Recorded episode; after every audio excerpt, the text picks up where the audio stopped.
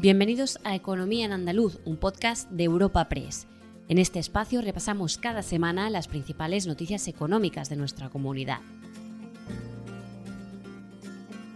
Estos son los temas que han marcado la información económica de Andalucía esta semana. El miércoles se celebró el Día Europeo de la Igualdad Salarial y en Andalucía se volvió a recordar que la brecha salarial se mantiene y su reducción se ha frenado por la pandemia de COVID. No obstante, la previsión de crecimiento para Andalucía este año es del 1,4%, a pesar de la incertidumbre global derivada de la guerra en Ucrania y los rescoldos de la pandemia, según un estudio de la patronal y de la Universidad Loyola y la recaudación de impuestos ha sido otro de los asuntos debatidos estos últimos días. Para unos, bajar los impuestos se ha traducido en una mayor inversión y para otros en un debilitamiento de los servicios públicos. Espacio patrocinado por la Asociación de Trabajadores Autónomos ATA. El sindicato UGT ha presentado un informe sobre la brecha salarial en Andalucía explica que a pesar del aumento del salario mínimo y los planes de igualdad en las empresas, la diferencia entre lo que ganan hombres y mujeres se mantiene. La erupción de la pandemia y las medidas que se tomaron para luchar contra ella ha afectado en esto. Entre las causas, el sindicato se centra en la destrucción de empleo femenino durante la pandemia y la contratación a tiempo parcial que sigue estando muy feminizada. La industria es el sector con mayor brecha salarial y donde es menor es en la construcción. Por franjas de edad, entre los 35 y los 44 años, coincidiendo con la edad más habitual del ejercicio de la, maternidad, es cuando se produce una mayor brecha salarial entre hombres y mujeres. Escuchamos a Carmen Jurado, secretaria de Igualdad, Juventud y Formación de UGT en Andalucía. También hay una de las, creemos que mm, una de, las de los índices, el índice más insostenible que tenemos son en los contratos a tiempo parcial.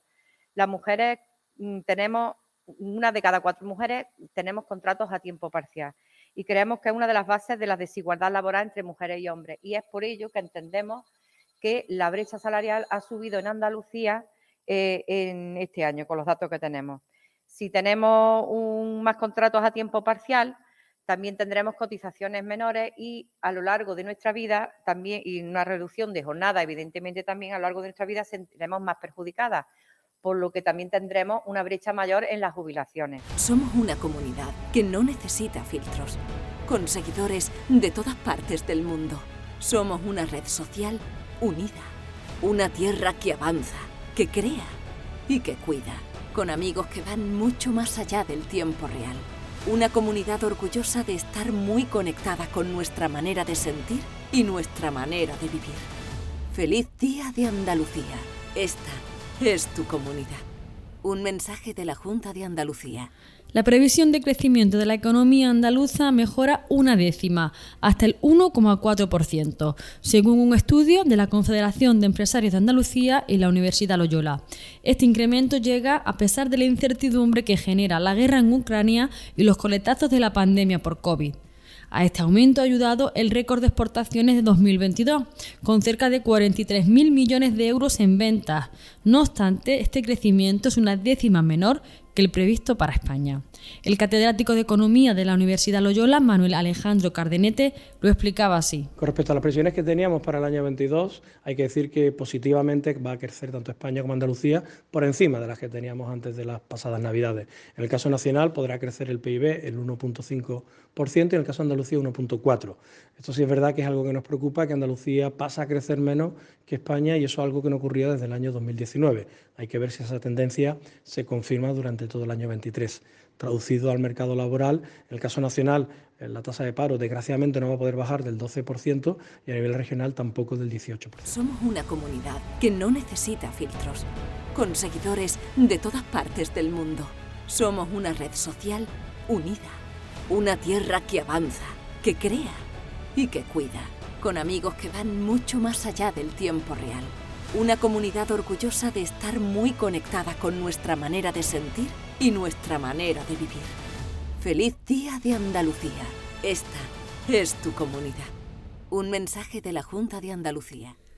La recaudación de los impuestos ha sido uno de los temas más debatidos en lo económico esta semana. El gobierno andaluz defiende que bajarlos ayuda a atraer inversiones y a su vez conlleva una mayor recaudación, mientras que los sindicatos ven un debilitamiento de los servicios públicos.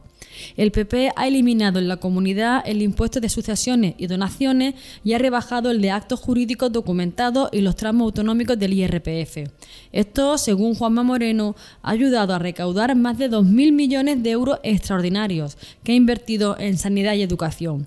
Escuchamos al presidente de la Junta. En total, más de 2.000 millones de euros recaudados de manera extraordinaria. ¿Y qué hemos hecho con ese dinero? Con ese dinero se ha hecho una cosa que, la, izquierda, el socialismo, llevaba diciendo lo que iba a cumplir mucho tiempo. Decía, oiga, nosotros algún día vamos a llegar a invertir el 7% de la riqueza de Andalucía en sanidad y el 5% de la riqueza del PIB de Andalucía en educación. Bueno, pues nosotros en una sola legislatura hemos invertido más de 4.000 millones de euros extraordinarios en la sanidad y más de 2.500 millones de euros en la educación. Y como consecuencia de eso, hoy hay una mejor calidad en Andalucía, tanto de sanidad como de educación. En contra, los sindicatos han reprochado esta estrategia del gobierno andaluz y han instado a la Junta a no ir luego llorando al Ejecutivo Central. Tras apuntar que la rebaja de impuestos solo afecta a una parte de la población muy pequeña, UGT se ha mostrado a favor de la justicia social y la recaudación progresiva. Carmen Castilla es la secretaria general de UGT en Andalucía. Nosotros estamos a favor de la justicia social y progresiva, como dice, dice la Constitución española. Debe pagar más el que más tiene. Y evidentemente los datos que hoy hemos conocido vienen a decir lo que viene, digamos, diciendo desde UGT, que si se bajan los impuestos, sobre todo a los más ricos, se va a recaudar mucho menos. Y evidentemente eso va a debilitar los servicios públicos. En la misma línea se ha mostrado comisiones obreras. El sindicato ha recordado la capacidad de autofinanciación de la región. A su juicio, el gobierno andaluz deja de recaudar y, por tanto, de invertir en unos servicios públicos fuertes. Nuria López es la secretaria general de comisiones obreras en Andalucía. Nosotros pensamos que ahora que estamos próximos al 28 de febrero, donde nuestro Estatuto de Autonomía es el protagonista, la defensa que hizo el pueblo andaluz por su autogobierno, a nosotros nos parece que el Gobierno de Andalucía tiene que ejercitar todos y cada uno de los artículos que establece ese estatuto y ahí habla de la capacidad de autofinanciación. No solamente depender de llorar al Gobierno de España o llorarle al Gobierno europeo, sino también de la capacidad que tiene una comunidad como Andalucía para ser, para salir adelante por ella misma. Somos una comunidad que no necesita filtros, con seguidores de todas partes del mundo. Somos una red social unida una tierra que avanza, que crea y que cuida, con amigos que van mucho más allá del tiempo real.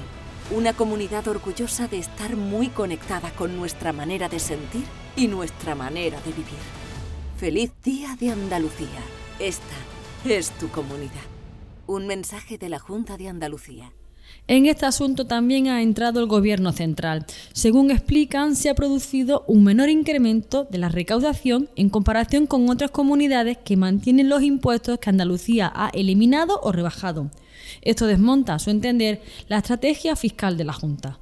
Pedro Fernández, delegado del Gobierno central en Andalucía.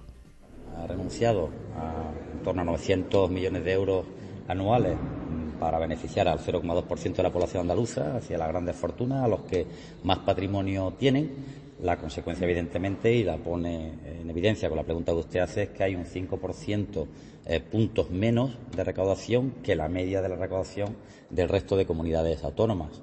O que en estos últimos eh, cuatro años, si los comparamos con el 2014-2018, ha aumentado mucho menos la recaudación en este tiempo que lo que lo hacía en el tiempo del 14 al 18 o que a, medida que mm, vamos viendo los presupuestos de la Junta de Andalucía y observamos el capítulo de inversiones, por qué se incrementa, ese incremento es más de un 80%, es más de un 80%, obedece a las transferencias del Gobierno de España, fundamentalmente vinculadas a los fondos eh, europeos, a los fondos NEC. Somos una comunidad que no necesita filtros, con seguidores de todas partes del mundo. Somos una red social unida. Una tierra que avanza, que crea y que cuida, con amigos que van mucho más allá del tiempo real. Una comunidad orgullosa de estar muy conectada con nuestra manera de sentir y nuestra manera de vivir. Feliz Día de Andalucía. Esta es tu comunidad. Un mensaje de la Junta de Andalucía. Por último, cerramos el episodio de esta semana mirando una vez más al campo andaluz, en concreto al arroz. Las ventas finalmente han ido mucho mejor que otros años, pero no han sido suficientes para compensar el bajo rendimiento alcanzado y lo poco que se pudo sembrar por falta de agua. Mauricio Soler es el presidente de la Federación de Arroceros de Sevilla.